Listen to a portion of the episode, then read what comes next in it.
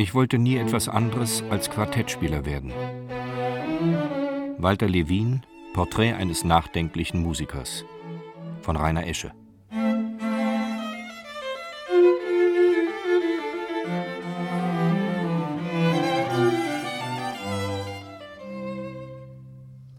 Wir demonstrieren das Schritt für Schritt. Zuerst nochmal der Anfang des ersten Satzes, erste Geige bitte allein.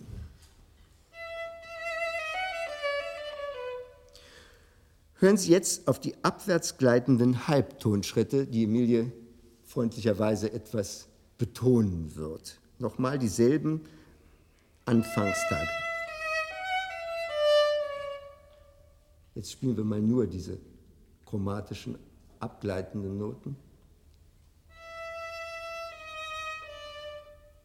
Und das in der Umkehrung. Das ist das zweite Thema. Vielen Dank.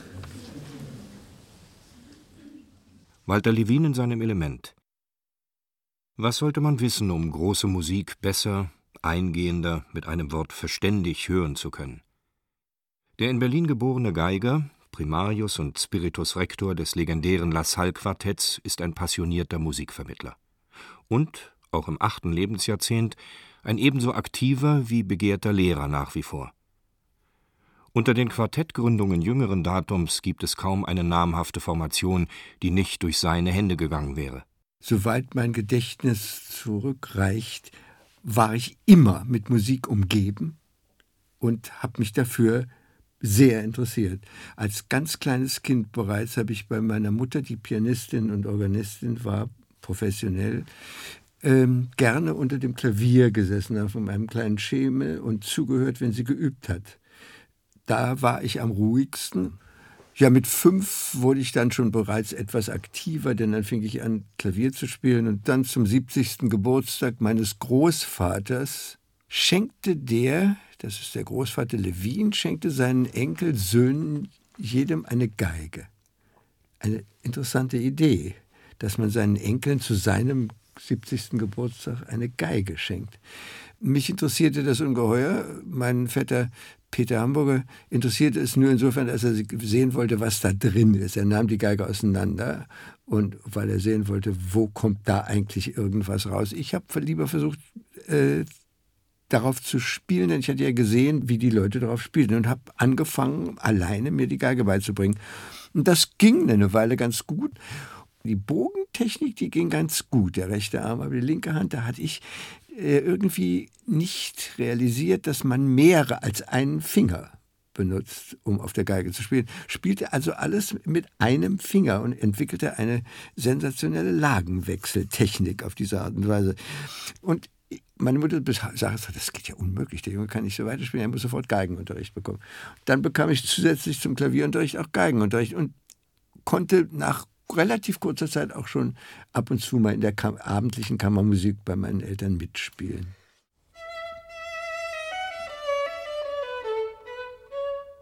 Achten Sie jetzt besonders auf den Achtelnotenabgang und die letzten drei Noten, da werden wir die zweite etwas von unterbelichten.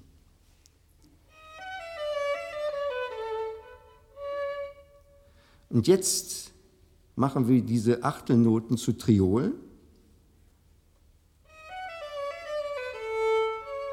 Und jetzt nochmal die Takte 3 und 4 vom zweiten Thema. Solche Themenmetamorphose gab es schon früher, zum Beispiel bei Bach. Bei Mozart sind sie neu. Wir werden ihnen noch mehrfach in diesem Quartett begegnen. Ich hatte von Anfang an kein Problem mit Intonation. Es war vielmehr sehr leicht. Und ich habe es also wirklich spielerisch gelernt und klanglich. Äh, der Klang der Geige war mir von vornherein äh, ganz selbstverständlich, wie das klingen müsste. Ich habe auch sehr gute Vorbilder bekommen, dadurch, dass meine Mutter, meine Eltern haben das sehr unterstützt, indem sie mich sowohl zu Konzerten mitgenommen haben, als mir Platten geschenkt haben. Mein Klang des Geigenspiels hat sich geschult an dem Klang von einem Menuhin, einem Siketi. Und das habe ich nachgemacht, so gut ich konnte. Und das war gar kein Problem für mich. Auch das Vibrato, mit Vibrato spielen und so. Und ich spielte gerne vor Publikum. Also das war, ich war auch nicht nervös. Das heißt, ich spielte sehr gerne, wenn bei uns zu Hause Besuch war, spielte ich gerne vor oder spielte in der Kammermusik mit. Und so mit, mit einem der Geiger, die da waren, dem spielte ich das Bach-Doppelkonzert und solche schönen Sachen. Und da war ich noch sehr klein. Hatten Sie als Kind auch andere Interessen? Interessen ja. oder? ja, es hätte sich entwickeln können. Ich habe zum Beispiel von Anfang an sehr großes Interesse an technischen Dingen gehabt, Elektronik. Ich habe sehr früh angefangen äh, mit Baukästen zuerst, Kosmos, Baukasten Elektronik und dann Radio. Der Radiomann war der Baukasten von Kosmos Verlag für jüngere Menschen. Das hat mich fasziniert. Ich habe immer Röhrenradios gebaut. Und, aber eigentlich beruflich wollte ich von Anfang an Musiker werden, und zwar Quartettspieler.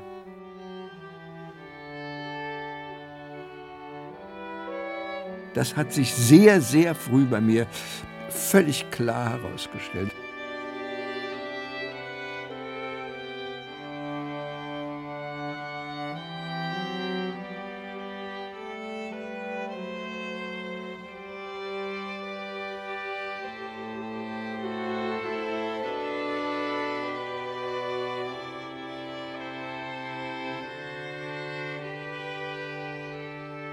Zu Hause bei uns wurde sehr häufig dann auch Quartett gespielt. Und mir gefiel diese Literatur sehr besonders gut.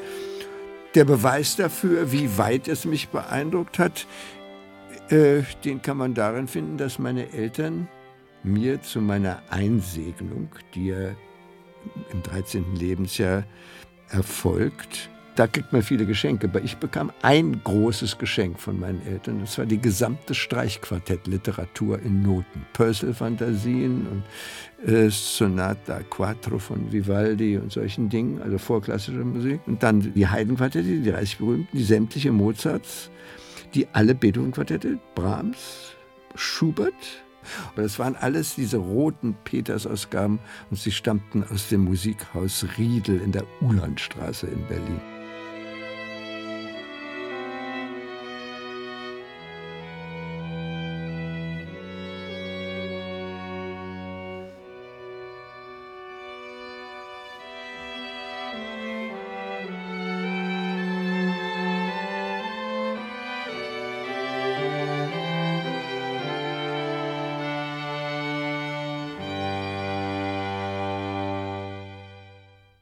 1934, 1935. Es fing an, schwierig zu werden. Als ich noch auf die Volksschule ging in Langwitz in Berlin, dann geschah es, dass ab und zu mal man auf dem Hof während der Pause unangenehm angerempelt wurde von Schulkameraden, die einen dann beschimpften. Und ich war deutlich äh, als Jude kenntlich, auch schon der Name war jüdisch und da konnte es geschehen, dass man eben als Drecksjude bezeichnet wurde auf dem Schulhof. Nun war ich ein Typ, der sich das nicht hat gefallen lassen.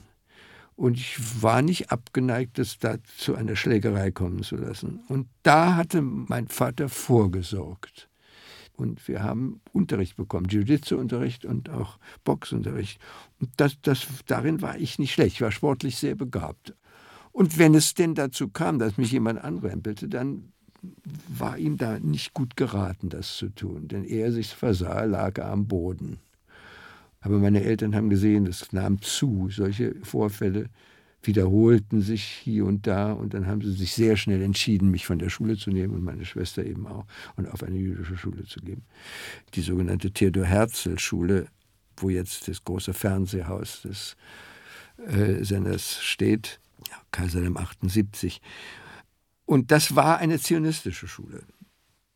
Auch waren natürlich die Freunde, die gingen auch zum großen Teil auf dieselbe Schule und wir machten auch gemeinsam Musik zusammen, hatten ein Jugendorchester, mit dem wir dann auch in, in Berlin durch Altersheime und Krankenhäuser gingen.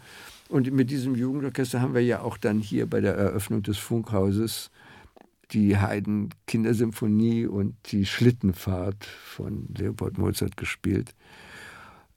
Das war für mich eine sehr positive Art, meine jungen Jahre zu verbringen. Ich kannte eigentlich nichts anderes.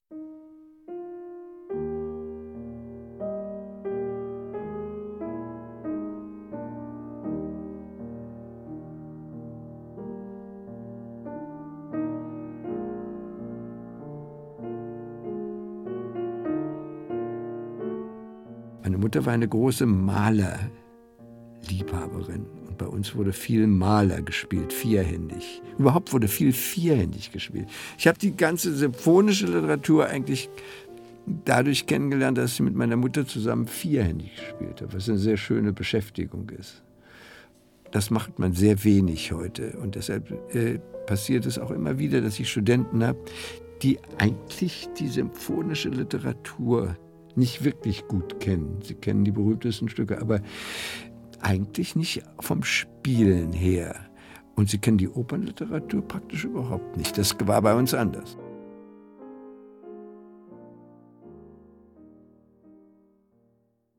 Wir gingen häufig in die Oper. Eine äh, Tannhäuser-Vorführung in der Staatsoper ist mir sehr stark im Gedächtnis ge geblieben. Mein Geigenlehrer hatte mir den Klavierauszug vorher geschenkt. Ich kam mal sehr gut vorbereitet in diese Aufführung. Die Venus war Frieda Leider. Der Tannhäuser war Max Lorenz. Die Besetzung kriege ich noch ganz zusammen. Aber es war Furtwängler und das war schon. Ich hatte einen solch rauschenden Orchesterklang von einem Opernorchester überhaupt noch nie gehört. Und wie es meine Art war, ging ich zum Künstlereingang und holte mir ein Autogramm. Das habe ich heute noch auf dem Programm von der Staatsoper mit dem Hakenkreuz drauf. Ab wann konnten Sie nicht mehr sozusagen als Zuschauer in die äh, normalen Theater und in die Staatsoper? Ja, offiziell wurde das nach 36 langsam schwierig. Juden sind hier unerwünscht.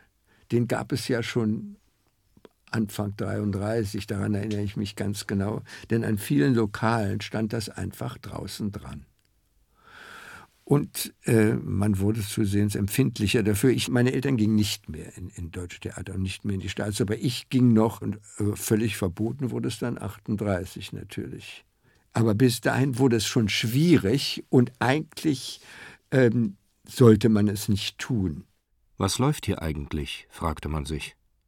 Mein Onkel, äh, der Bruder meiner Mutter, Herr Zivi, brachte immer den völkischen Beobachter, wenn er in Berlin war, das geschah einige Mal. Dann brachte er diese ganzen Zeitungen mit nach Hause, sehr zum Unmut meines Vaters und sagte, das musst du lesen. Mein Vater hat sich lange geweigert, das zu tun, beinahe zu lange. Und das hätte uns allen das Leben kosten können.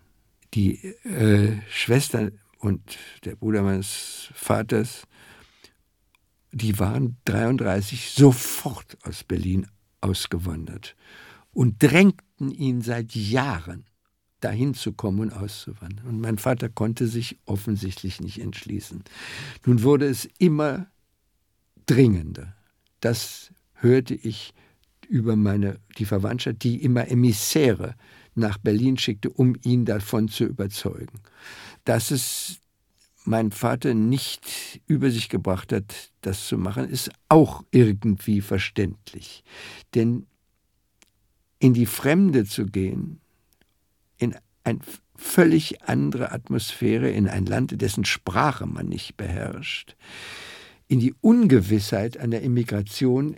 Und diese Diskussionen, die oft sehr lautstark waren, wo man ihnen sagte, wie kannst du es wagen, deine Familie in einen solchen, einer solchen Gefahr auszusetzen, da hörte ich zum ersten Mal, um was es sich handelte und habe mich dann erkundigt, worüber spreche. Warum ist es eine solche Gefahr? Was läuft hier eigentlich?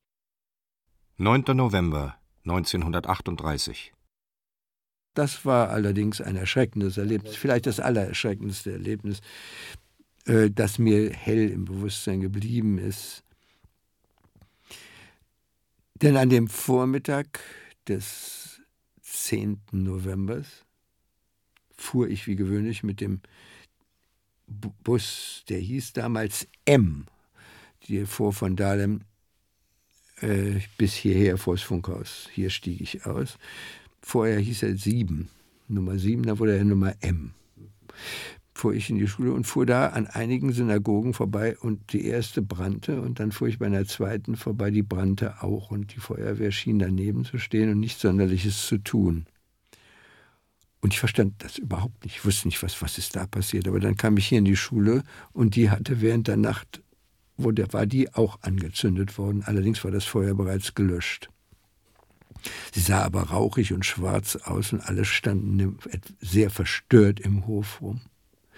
Und es wurde uns bedeutet, dass keine Schule stattfinden würde, sondern dass es eine Art Pogrom gegeben hätte und dass es jetzt notwendig wäre, die kleinen Kinder in kleinen Gruppen nach Hause zu begleiten, und zwar laufenderweise, nicht in öffentlichen Verkehrsmitteln. Und jeder bekam zwei oder drei Kinder zugewiesen, die er nach Hause zu bringen hatte. Und kaum war ich zu Hause, erschienen an unserer Tour zwei in Zivil Leute und unsere Haushälterin, die Jahrzehnte bei uns war, Frau Hellwig, eine Nichtjüdin, eine ältere, wunderbare Frau, ging an die Tür und ich hörte das nur und sagte, nein, Herr Levin ist nicht hier. Ja, wo ist er denn? Sagte, ja, der ist im Geschäft, wie immer. Gut, dann kommen wir noch mal wieder. Und dann kam unsere Frau Hellwig zu meiner Mutter und sagte, das waren zwei Leute von der Gestapo. Die wollten Herrn Levin abholen. Und Herr Levin soll um Gottes Willen nicht wieder nach Hause kommen. Und auch der Junge sollte sich nicht zeigen. Und so geschah es dann. Wir verschwanden alle bei Freunden. Und dann kam diese merkwürdige Geschichte mit einem Fonds. Die Unterlagen davon habe ich noch heute, wo man bei einem Rechtsanwalt eine größere Summe Geldes hinterlegen musste und der, zu dem offiziellen Zweck des von dem Polizeipräsidenten von Berlin ins Leben gerufenen Fonds zur Hilfe von mittellosen Juden, damit die auch auswandern könnten. Also zu einem wohltätigen Zweck wurde man da einer größeren Summe Geldes entledigt. Und tatsächlich, nachdem diese Summe eingezahlt war, ging es plötzlich wie am Schnürchen. Wir kamen auf, Pässe abzuholen und wurde, uns wurde mitgeteilt, wir sollten so schnell wie möglich unsere Sachen packen lassen und wegfahren und ein Boot nehmen. Und das geschah in kürzester Weise und der Herr Polizeipräsident konnte uns gar nicht schnell genug loswerden. Er wollte keine Zeugen wissen. Insofern hat er sich bewährt. Er hat, das war ein Geschäft sozusagen, was da gemacht wurde. Korrekt abgewickelt. Ja.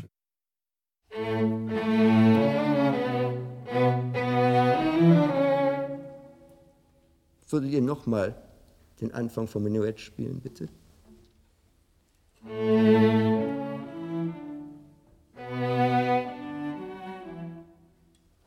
Und das zweite Motiv, auch sogleich wiederholt, und zwar einen Ton tiefer. Können wir das jetzt mal tutti spielen?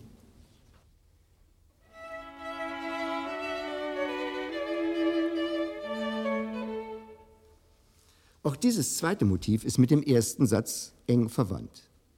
Es ist die unverzierte Version der ersten zwei Takte des ersten Satzes. Auch die werden sofort einen Ton tiefer wiederholt. Spielen wir nochmal die vier Takte, wie sie im Menuett erscheinen vom zweiten Motiv jetzt.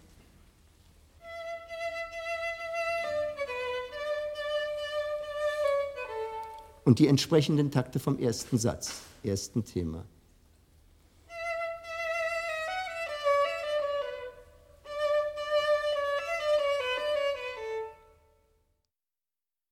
Dezember 1938. War die Perspektive, Neues Leben in der Emigration. In Palästina zu bleiben oder war Palästina von Anfang an? Nein, so Palästina war das, das war zu bleiben. Meine Eltern waren da hingegangen, um da sich endgültig niederzulassen und die Kinder sollten da einen Beruf ergreifen. Und ich wollte eigentlich nicht mehr zur Schule gehen.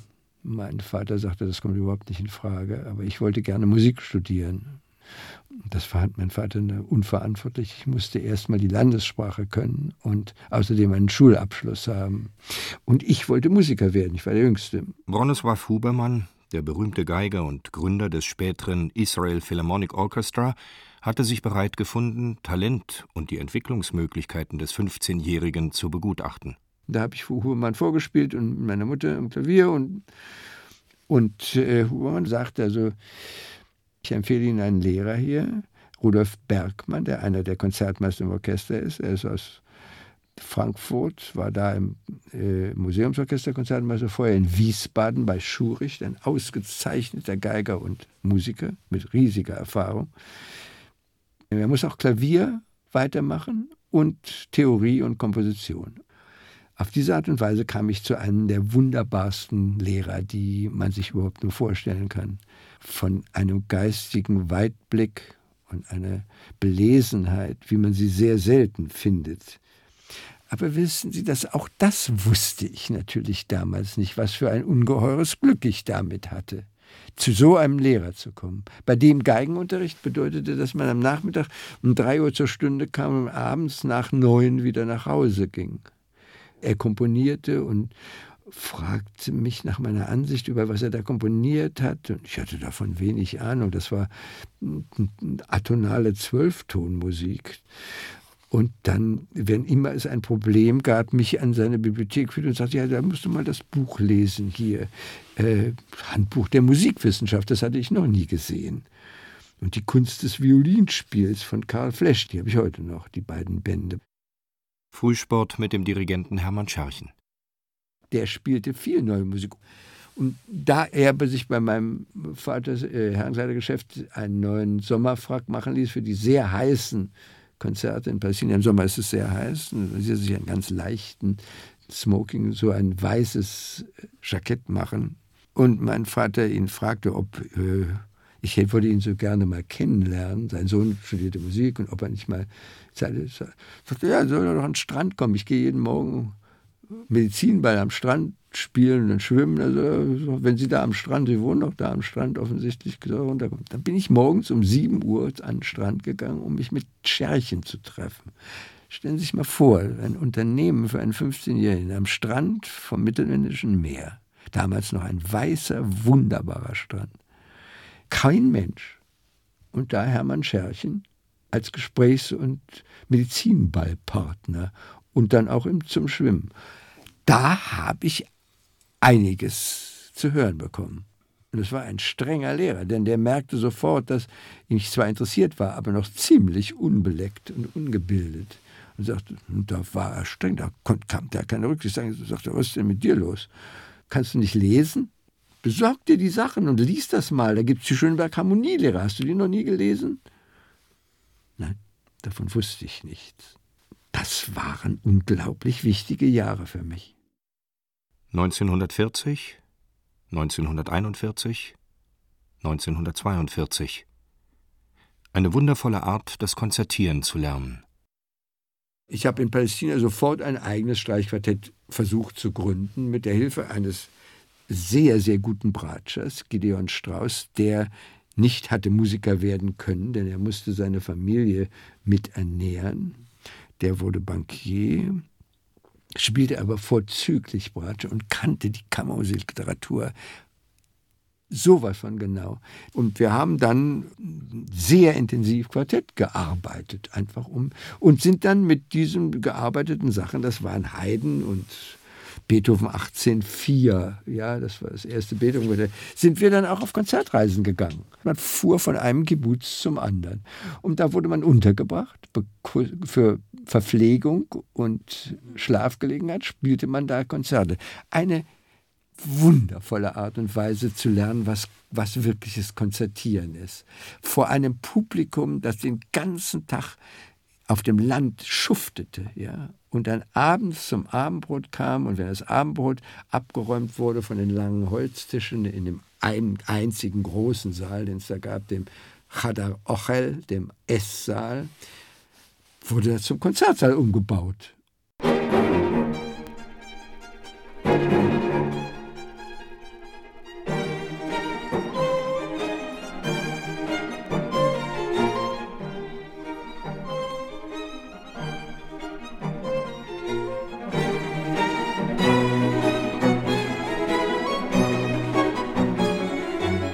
Und wir spielten dann einen reguläres Quartettprogramm.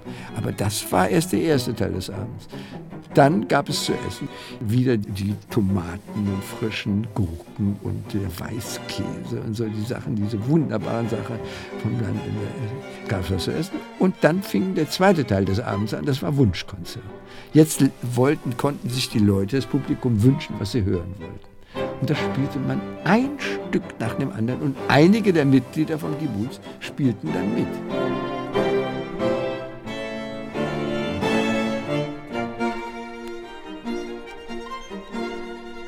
Überall saßen Leute, die Instrumente spielten. Und die Leute, die ins Konzert kamen, diese Landarbeiter in den Kibbutzim, die hatten ja alle Eulenburg-Taschenpartituren.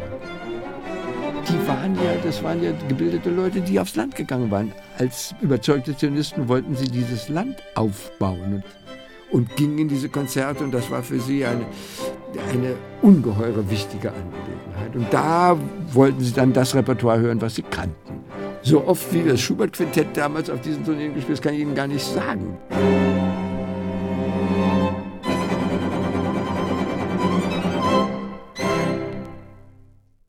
Also die Solo-Karriere, also wenn jetzt nicht die Karriere als Solist, aber ja, jetzt das mal war die, bei mir die Solo-Literatur ja, nie der Fall. möchte. Das war, Ach, es hat mich überhaupt nicht interessiert. Meine Lehrer mussten immer später auch, als ich nach Amerika ging und bei Galamian, dem großen Geigenlehrer in Amerika, Unterricht hatte, die mussten mich zwingen, die große Sololiteratur zu arbeiten. Interessieren tat mich das überhaupt nicht. Geigespiel als Geigespiel hat mich nie interessiert. Mich hat es interessiert als Mittel zum Zweck des Quartettspiels. Von Anfang an. Ich habe immer mit dem ganz genau gezielten Idee, ich, dass ich, ich bin und werde beruflicher Quartettspieler.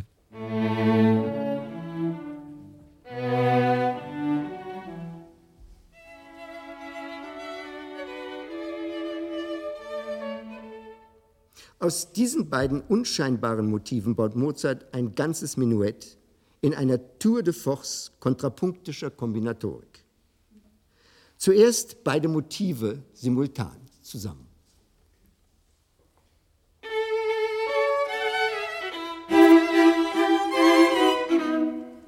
Dann das erste Motiv in enger Imitation aller vier Instrumente.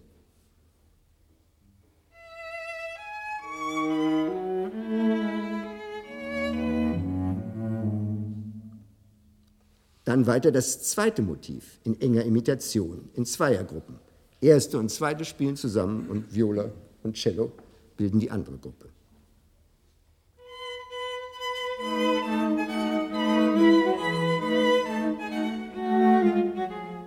Und so mit immer neuen Kombinationen das ganze Menuett durch.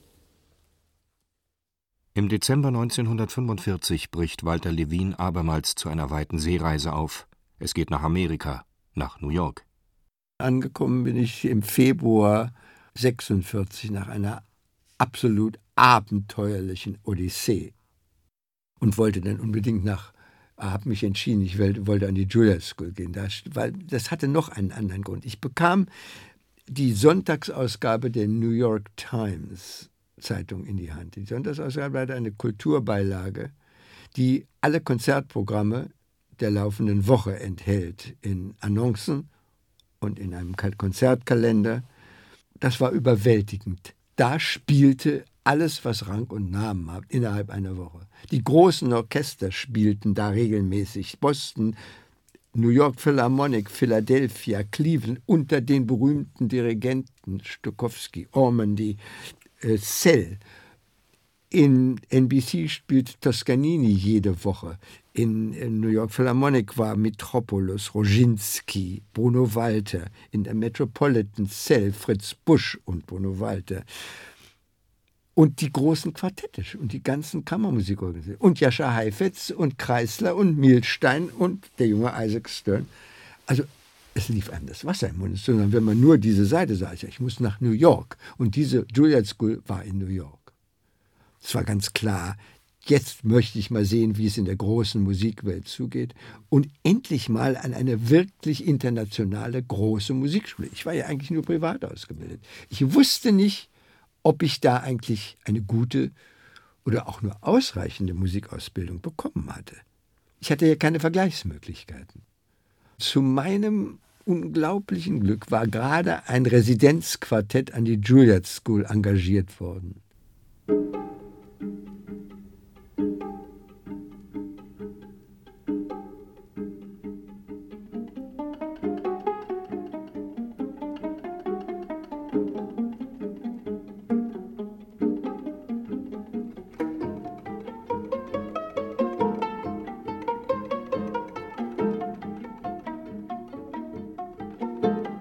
Das Juilliard-Streichquartett. Und das war ein Quartett, das hatte einen ersten Geiger, der sehr ähnlich wie bei mir von Anfang an nichts anderes wollte als Quartett spielen. Und er hatte einen Cellisten, der gleichfalls nichts anderes wollte. Und diese beiden fanatischen Quartettspieler wurden nun meine Referenz. Schon durch das Beispiel, auch das Repertoire, was die spielten.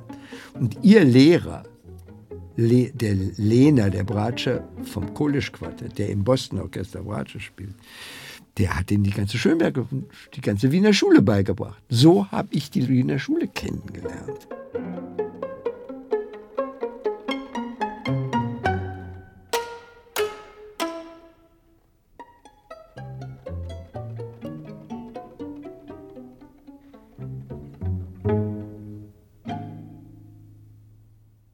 Es stellte sich bei mir sofort heraus, als ich meine Aufnahmeprüfungen machte an der Juilliard School, die mussten ja feststellen, wie weit ich bin. Stellte es sich heraus, nachdem ich von morgens bis abends die Prüfung gemacht hatte, dass ich bereits das Material der ersten vier Jahre konnte. Ging also gleich auf die Graduate School, auf die avancierte Schule. Und da wollte ich nun, da ich das Grundmaterial ja schon kannte und Theorie und Analyse und all diese Sachen längst alle gelernt hatte, wollte ich jetzt mich wirklich dem Quartettspielen widmen. Das gab's, dafür gab es aber kein Hauptfach. Es gab das zu diesem Zeitpunkt wohl nirgendwo auf der Welt. Es gab nur die Willenskraft eines 21-jährigen Musikstudenten, seine Begeisterungsfähigkeit, die er auf andere übertrug, nicht nur auf jene drei Kommilitonen, die er alsbald für sein Projekt gewinnen konnte. Auch der Direktor der Juliet School zeigte sich angesteckt von der Zielstrebigkeit des jungen Mannes. Und in kürzester Zeit wurde dieses äh, Hauptfach legalisiert und wir konnten uns einschreiben an der Juilliard School für Hauptfach Streichquartett. Das heißt, man konnte 80 Prozent seiner Zeit damit verbringen, Quartett zu arbeiten mit den Mitgliedern des Juilliard Quartetts. Das taten wir dann auch und konnten dann unseren Abschluss im Jahr 49 als Quartett machen wir waren ja dann das Junior-Quartett sozusagen des Juilliard-Quartetts. Und so geschah es eines Tages, dass eine Veranstalterin aus New Jersey fragte, sie wollte das Juilliard-Quartett haben und die konnten nicht. Und der Bobby Mann, der Robert Mann, der erste Geiger am Telefon, sagte der Dame, ja, also ich habe da ein junges Quartett, das ich Ihnen sehr empfehlen kann. Das sollten Sie nehmen. Und die Dame sagte, ja, wie heißen die denn? Und man wusste, dass ein Quartett das keinen Namen hat, kann ja nichts saugen. Und er guckte aus der Telefonzelle, in der er da telefonierte, auf die, verzweifelt auf die Straße und sah nur das Straßenschild. Das war Broadway, Ecke LaSalle-Straße. Und er hat uns dann kurzerhand LaSalle-Quartett genannt. Das war seine Idee und zwar war es die Not, aus der Not eine Tugend machen. Es fiel ihm nichts Besseres ein. Gott sei Dank hat er uns nicht Broadway-Quartett genannt. Das wäre vielleicht nicht so gut okay. gewesen. Hatten Sie da schon rela relativ präzise Vorstellungen? Sehr präzise Vorstellungen. Das heißt, was ich musikalisch machen wollte, hat sich bei mir sehr schnell rauskristallisiert durch die Erfahrung der Interpretation die ich in Amerika machen konnte. Und zwar auf zwei Gebieten ganz besonders. Und habe dann sehr lange und sehr viele Toscanini-Proben miterlebt.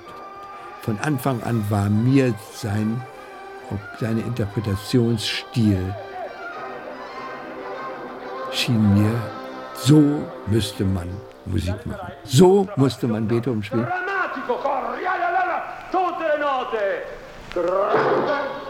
con tua santissima pur... Che vergogna! si accogli!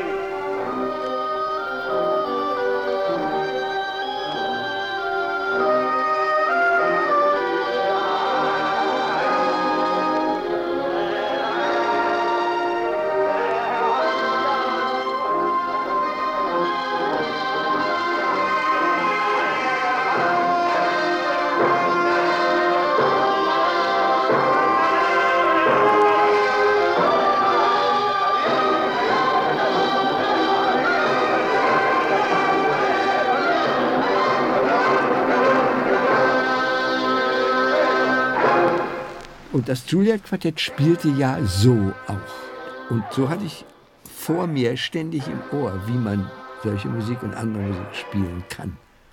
Technisch einwandfrei und rhythmisch mit einem ungeheuren Brio und mit einer unnachgiebigen Intensität. Und das erschien mir ohne Frage die richtige Art und Weise. Das habe ich sofort angewandt.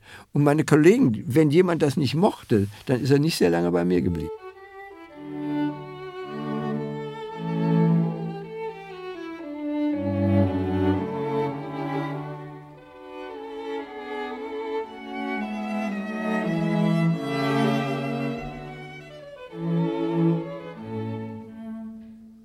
Das scheint beim ersten Hören nicht viel mit den vorangegangenen Sätzen zu tun zu haben. Aber vielleicht sollten wir doch ein zweites Mal hören. Und zwar die erste Geige allein. Emilie, spüren Sie nur noch mal den Anfang, nur die ersten zwei Takte des Themas.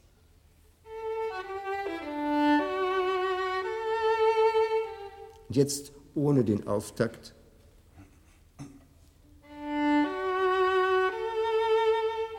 Und diese drei Töne im Viertel, einfachen Viertelnotrhythmus. Und da ist das Thema des Menuetts.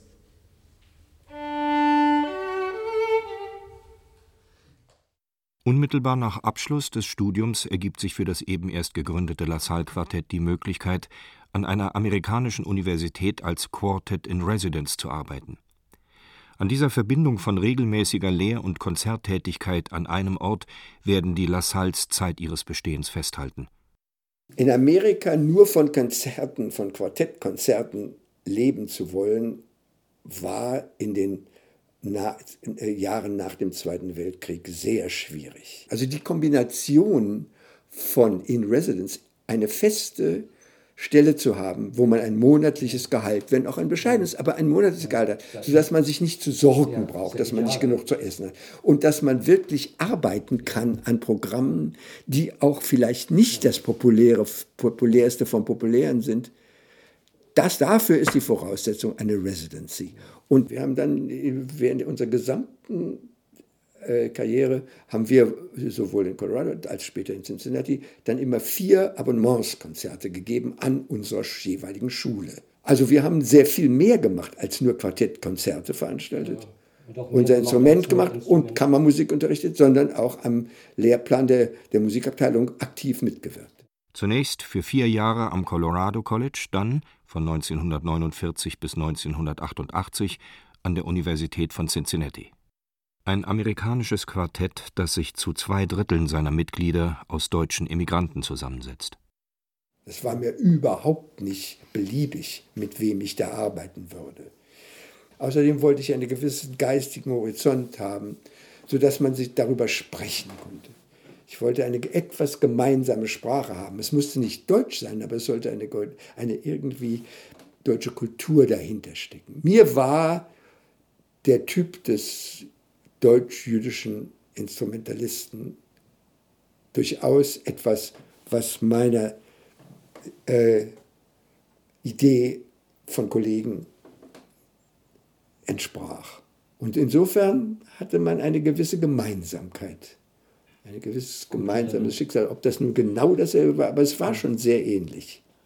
Man war, außerdem die Zweisprachigkeit war wichtig, die Art, wie man auf der Schule erzogen worden war. Das war eine etwas andere Entwicklung. Außerdem das Zuhause. Dass bei uns in allen diesen Häusern zu Hause musiziert wurde, dass man als Kind bereits die, die große Literatur kennengelernt hatte, als Selbstverständlichkeit. Junge amerikanische Musiker kommen oft auf Häusern, in denen die Eltern überhaupt nichts mit klassischer Musik zu tun haben. Sind auch oft deshalb instrumental interessiert, eher als vorrangig musikalisch interessiert. Das heißt, sie kommen an die Musik über das Instrument. Bei mir kam ich an die Musik über die Musik. Und das war bei meinen Kollegen genauso. Auch die kannten die Liedliteratur und die symphonische Literatur und Opern. Seit Mitte der 50er Jahre gastierte das La Salle Quartett auch regelmäßig in den europäischen Musikzentren. Deutschland stand zunächst nicht im Reisekalender. Meine Erinnerungen an Deutschland waren zum großen Teil sehr positiv. Ich hatte eine glückliche Kindheit in Berlin und hatte also eine sehr erfüllte und schöne Jugend. Sodass das Zurückgehen nach Deutschland für mich weniger traumatisch war. Bei Henry Meyer ist das was ganz anderes. Und seine Zurückhaltung gegenüber darüber sprechen ist sehr gut zu verstehen. Für ihn war es deshalb viel, viel schwerer zu entscheiden, ob er das überhaupt noch mal auf sich nehmen will, nach Deutschland zurückzugehen. Wir haben im Quartett ihm diese Entscheidung völlig überlassen. Wir wären, wenn er das nicht gewollt hätte, nie nach Deutschland gegangen mit dem Quartett. Das konnte man nicht machen, das ist ja wohl ganz klar. Und wir haben das auch ganz offen besprochen. Wissen Sie, als der Zug stehen blieb und man Stimmen hörte, habe ich durch eine Luke den Dampf einer anderen Lokomotive gesehen und dahinter das Schild Auschwitz. Ich sehe das noch heute ganz genau. Mein Bruder und ich wurden in Buna abgeladen. Dort bin ich dann krank geworden und in den Krankenbau, die Vorstation für das Krematorium, gekommen. Und es wurde entschieden, dass ich nicht mehr arbeitsfähig bin – wertlos für die deutsche Maschinerie und fertig oder bereit vergast zu werden. Zu dieser Zeit wusste ich schon, worum es in Auschwitz ging. In der Nacht lag ich wach und ein Lagerarzt, ein anderer Häftling, kam vorbei und sagte, wie geht es dir? Wird schon wieder besser werden. Ich sagte, was heißt hier besser? Morgen werde ich vergast. Er wechselte das Thema. Und was hast du früher gemacht? Ich sagte, viel habe ich nicht erlebt. Ich bin noch sehr jung, aber immerhin. Ich war ein Wunderkind auf der Violine und habe in mehreren Städten gespielt. Und woher bist du? Aus Breslau. Ach, sag ich. Breslau. Das kenne ich doch, da habe ich auch gespielt. Und da erinnerte sich der Mann, dass er mich dort tatsächlich gehört hatte und stand etwas ratlos vor mir und sagte dann, ich komme gleich wieder. Er kam zurück mit einem Toten über der Schulter, hat diesen Körper neben mir auf der Pritsche fallen lassen und mich über die Schulter genommen und aus der Baracke getragen. Dann hat er die Kartothekkarten ausgetauscht, denn wir waren nummeriert, das musste ja stimmen. Und ich war wieder am Leben. Irgendwie hat man dann herausbekommen, dass ich Musiker bin, und so wurde ich nach Birkenau überstellt. Das könnte man als großen Glücksfall ansehen, nur war Auschwitz ein viel besseres Lager, weil da Steinhäuser waren, in Birkenau hingegen nur diese Pferdebaracken. Außerdem standen direkt vor dem Lager vier Krematorien, die fast immer rauchten. Der Geruch von brennendem Menschenfleisch ist etwas Schreckliches. Ich kann ihn noch heute sofort in Gedanken heraufbeschwören. Das Schlimme war, ich bin Streicher, und das war eine Marschkapelle. Ich habe beim Marschieren entsprechend viele Ängste ausgestanden. Wenn wir sonst gespielt haben, Tango, Walzer und so, habe ich natürlich Violine gespielt, aber wenn wir marschierten, hatte ich die Geige im Kasten und rechnete immer damit, dass einer aus der SS kommen und sagen würde, was macht der denn da, warum spielt der denn nicht? Eines Tages ist dann der Beckenspieler erkrankt und ich bin zum Dirigenten gegangen und habe gesagt, das sei überhaupt mein Instrument. In Wahrheit hatte ich so ein Ding noch nie in der Hand gehabt und hätte mir dann beim Zusammenschlagen beinahe die Handgelenke gebrochen. Denn man muss die beiden Becken aneinander reiben. Man kann sie nicht schlagen. Das wird dann compressed air und ist so hart wie Stahl. Aber so habe ich mir eigentlich selbst das Leben gerettet. Denn das Becken ist ein Instrument, das den Kreislauf in Ordnung hält. Sommer wie Winter. Man ist wirklich gut durchblutet. Am Anfang habe ich manchmal über diese Sachen gesprochen, habe aber bald bemerkt, dass mich niemand versteht. Wissen Sie, ich glaube, jemand, der das nicht durchgemacht hat, kann sich das überhaupt nicht vorstellen. Es klingt alles so furchtbar, es ist aber viel furchtbarer und eigentlich überhaupt nicht zu beschreiben. Und so habe ich dann lange Zeit nicht mehr darüber gesprochen. Ein weiterer Grund, nicht darüber zu sprechen, war, dass ich sicher sein wollte, dass meine berufliche Anerkennung ausschließlich aufgrund meiner Leistung als Musiker zustande kommen sollte und nicht auf Mitleid basiert. So habe ich einfach verschwiegen, wo ich herkam, bis nach dem Ende meiner Karriere. Da hat mich dann ein guter Freund ermahnt, du gehörst zu der letzten Generation der Augenzeugen, also mach den Mund auf. Er wollte darüber nicht sprechen. Man hat natürlich zuerst immer wieder versucht, über das Thema anzufangen, aber er hat darüber Schweigen bewahrt. Es geschah ganz selten bei nächtlichen Autofahrten durch das leere, weite Amerika. So wechselten wir uns ab am Steuer und dann hatte jeder mal zwei Stunden Dienst. Der andere, der neben ihm saß, musste sehen, dass er wach blieb. Und Henry Meyer fuhr sehr gerne Auto. Und dann konnte es passieren, dass er aus dem Nichts heraus plötzlich eine Erinnerung erzählte. Ohne Anfang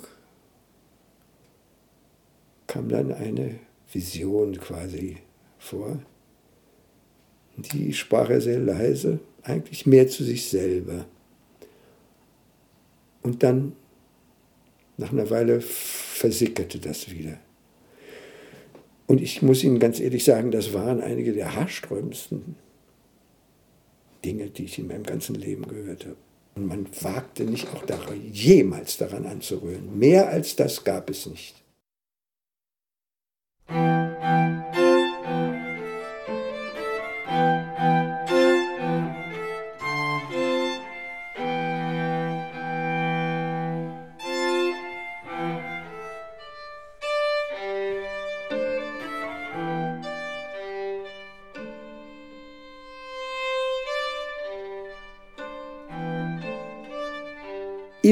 Fühlten wir die Verantwortung der neuen Musik gegenüber, die wir in jedes Programm aufgenommen haben, von Anfang an. Dafür braucht man aber viel Zeit.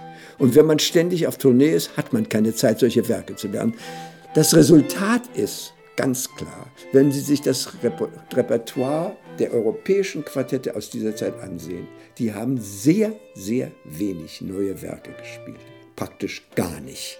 Wir haben von Anfang an uns die Werke erarbeitet, die Werke der neuen Wiener Schule, Schönberg, Berg, Weber. Und dann neuere Werke. Wir haben dann auch angefangen, mit Hilfe von Sponsoren und Gruppen neuere Werke zu bestellen, sodass eine ganze Literatur praktisch entstanden ist, die wir bestellt haben bei Komponisten. Zum Teil in Amerika, zum Teil in Europa.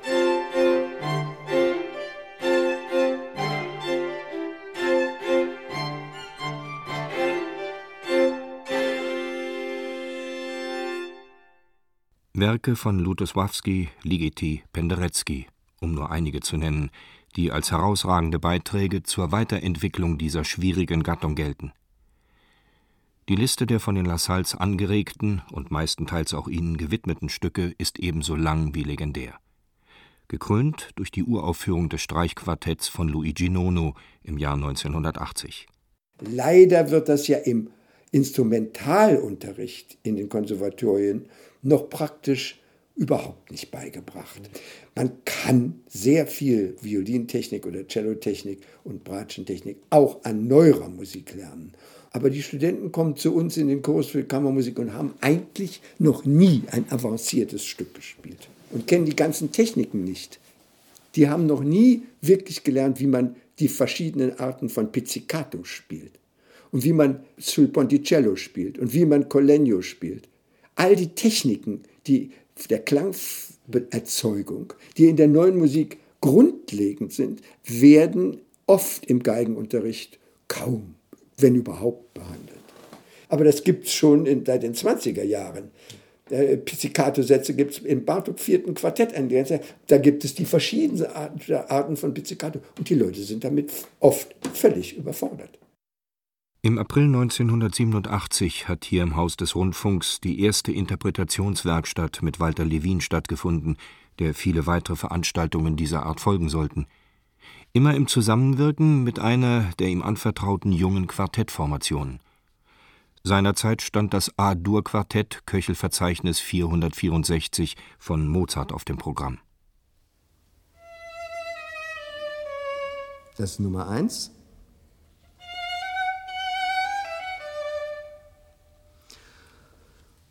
Das ist Nummer zwei. Wie im ersten auch hier gleich nach Beginn argumentative Durchführung, rhythmisch verzahnt auf unangenehmste Weise, zum vom Blatt spielen übrigens durchaus ungeeignet. Ich frage mich, wie das wohl beim Mozarts Hauskonzert gegangen ist. Vielleicht sind sie stecken geblieben. Wahrscheinlich. Hier also der Anfang.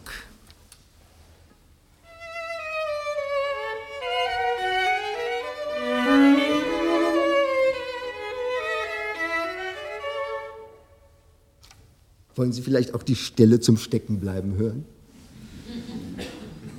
Macht mal.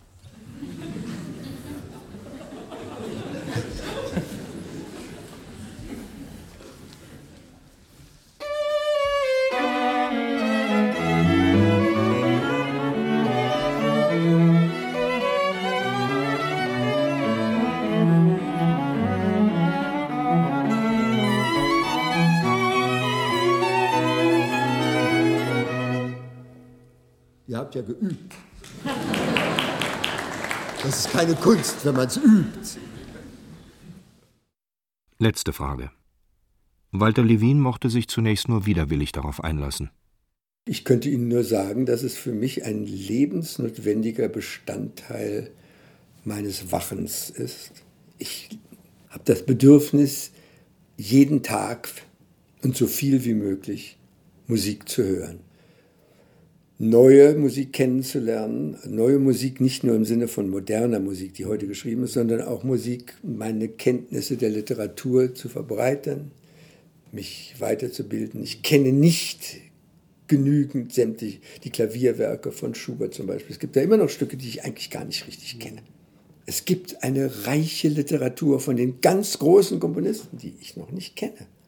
Ich habe immer Musik gehört als Kind bereits habe ich, und in Palästina, die Leute haben sich über mich lustig gemacht. Ich habe stundenlang am Radio gesessen und Übertragungen gehört. Mit Störgeräuschen. Warum? Weiß ich nicht. So, ich bin geboren mit der Liebe zur Musik, die mir ein Lebensbedürfnis ist. Warum kann ich nicht sagen? Und was sie mir bedeutet? Mehr als dass sie mir zum Leben notwendig ist, wie weniges anderes, das ist mir eine größere Bedeutung, kann man ein, etwas für einen nicht haben, finde ich.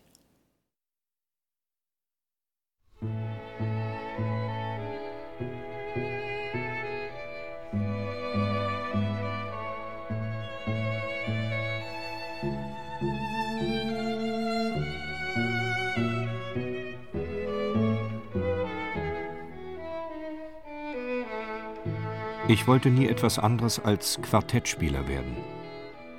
Walter Levin, Porträt eines nachdenklichen Musikers von Rainer Esche. Es sprachen Wolfgang Kondrus und Horst Hiemer. Ton Iris König und Martin Selig. Regieassistenz Katharina Kowarik. Realisation Rainer Esche und Wolfgang Bauernfeind. Eine Produktion der Feature-Abteilung des Rundfunk Berlin-Brandenburg 2004. Die Erinnerungen von Henry Meyer an seine Zeit als Insasse der KZs Auschwitz und Birkenau sind dem Abdruck eines Gesprächs entnommen, das Barbara Maria Wahl 1996 mit dem langjährigen zweiten Geiger des La Salle Quartetts geführt hat